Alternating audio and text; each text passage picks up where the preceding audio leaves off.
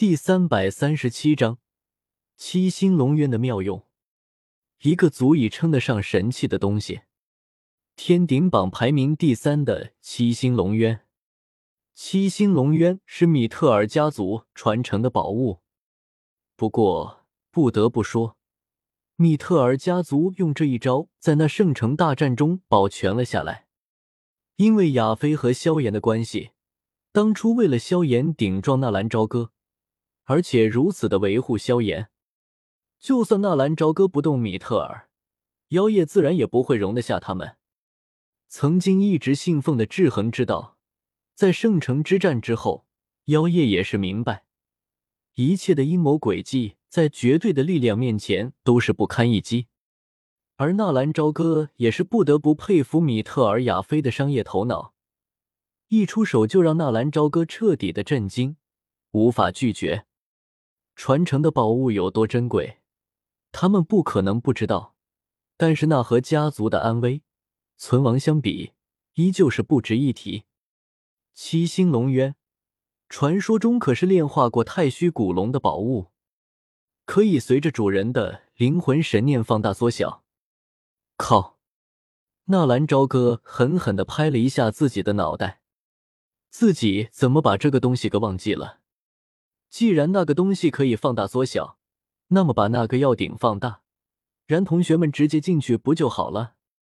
纳兰朝歌曾经试过，彻底放大之后的药鼎足足能够容得下一座小山，而且那还是在纳兰朝歌灵魂力量不够强大的时候实验的。如果有强大的灵魂力量支持，这药鼎还不知道能够长得多大。太虚古龙有多大？纳兰朝歌不知道，但是想必不会比一座山小。比山还大的药顶，就算那黑飓风暴再厉害，也吹不走的吧？半个时辰过后，所有的得到了蜂王浆的同学都已经修炼完毕，而此刻他们的脸上也都是挂着幸福的笑容。对于还是斗之气的他们，至少每个人都是提升了两阶的实力，而更有甚者。那个萧玉和萧妹更是直接提升了三阶，萧玉更是直接进阶到了大斗师的地步，萧妹也是成为了两星斗者。这个时候说天赋已经没有了任何的意义。萧炎在十五岁的时候成为三星斗者，被称呼天赋超绝，而萧妹才十四岁，依然是两星斗者了。至于萧玉，更是也成为了大斗师。再后来。萧炎和美杜莎的儿子生下来就是斗宗，然后啥都没做就成斗圣了。天赋不存在的，听爹才是硬道理。当然了，纳兰朝歌则是明白，或许萧玉和萧妹的体内还存留着萧族的血脉的原因吧。谁让人家的祖上有人成为了斗帝呢？祖坟冒青烟，就算是羡慕也羡慕不来。都准备好了吗？我的罗生门已经撑不下去了。纳兰朝歌面色郑重的说道。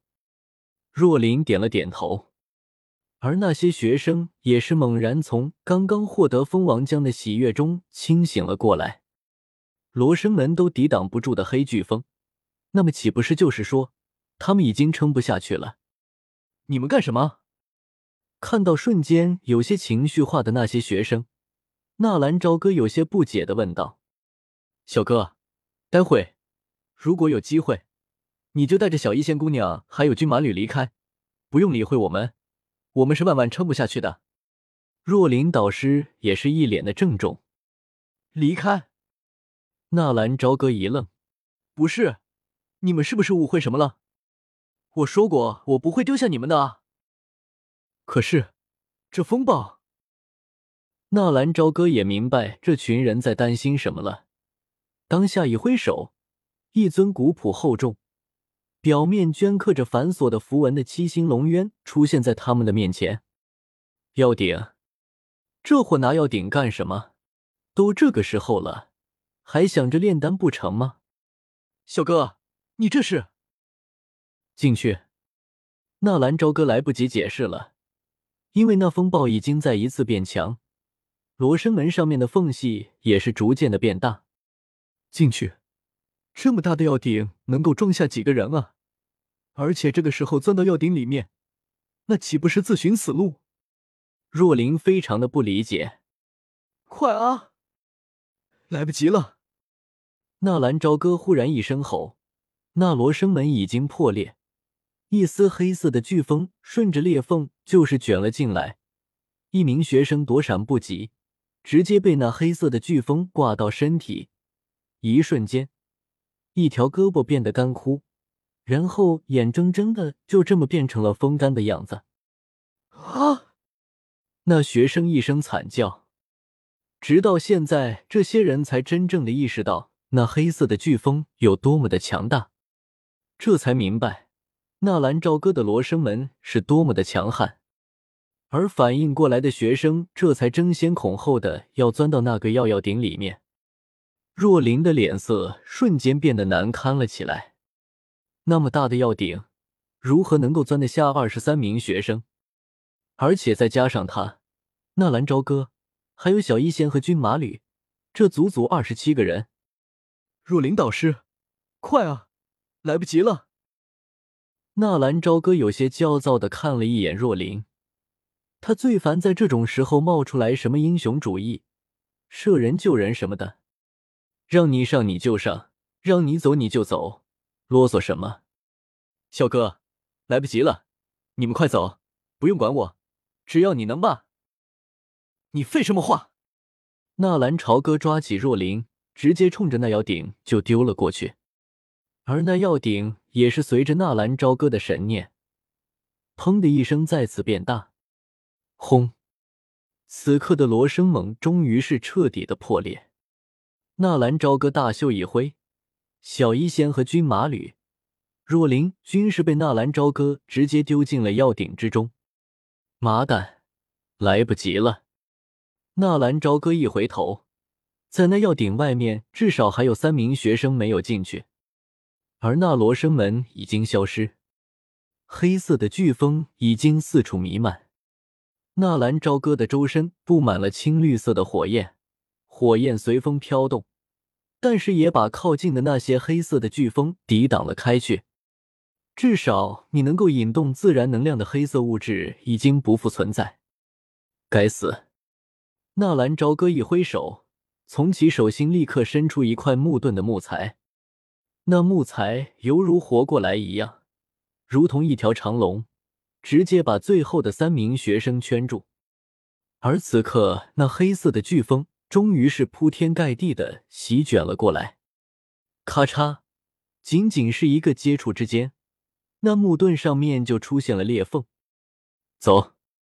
纳兰朝歌带着最后三名学生，直接跳进了那巨大的药鼎之中。而在纳兰朝歌进去之后，那药鼎忽然如同一个无限膨胀的气球，迅速的开始变大。仅仅是一个呼吸之间，那药鼎已经变成了一座山一般的大小。而那些黑色的飓风在那药鼎的面前，也是犹如春风拂面，丝毫对那药鼎造不成任何的伤害。能够在天顶榜名列前三，这七星龙渊果然是牛批啊！当然了，对于七星龙渊能够炼化太虚古龙，并非是指药鼎本身的空间，而是药鼎内部所开辟一空间。而那空间开启，别说二三十个人，就算是两三万、十万八万也不在话下。而且在异空间，是模仿现实空间。在里面生活和外面并没有什么区别，这就是后期那些斗圣大能的手段。当然了，纳兰朝歌并没有对这药鼎进行炼化，没有灵魂的融合，自然不能发现这药鼎隐藏的的空间。真实的药鼎里面是什么样的，纳兰朝歌都不知道。不过现在是看清楚了，当然内心的震惊自然也非同小可。底部平坦，有上千个平方组成，在中央的位置有一根粗壮的柱子，柱子顶部似乎有个房间一样的东西，四周则是被依照八卦的格局分成了六十四个小房间，每一个小房间都有几十个平方，而这些小房间则是连通的，也可以使用灵魂力量进行封闭。而炼丹的时候，火焰会存放在药鼎的底部，然后通过那一个个连通的小房间进行对于火焰的掌控。其实，一尊药鼎远非这么简单，但是大家看到的也只是这样的而已。我去！纳兰朝歌在心里狠狠的赞叹了一声：“有这个东西，自己和小医仙还有军马吕他们何必在外面风餐露宿的啊？”其实，对于这个药鼎，并非仅仅是炼丹。如果纳兰朝歌知道这药鼎的其中一个功能就是可以当做飞行器使用，可以跳跃穿梭空间，又何必在这黑巨风暴之中，如同度假一般？很多事情。都缺少一个，要是早知道。不过，即便是这样，也已经很好了。看到纳兰朝歌进来，若琳立刻迎了上去：“你们怎么样？没事吧？”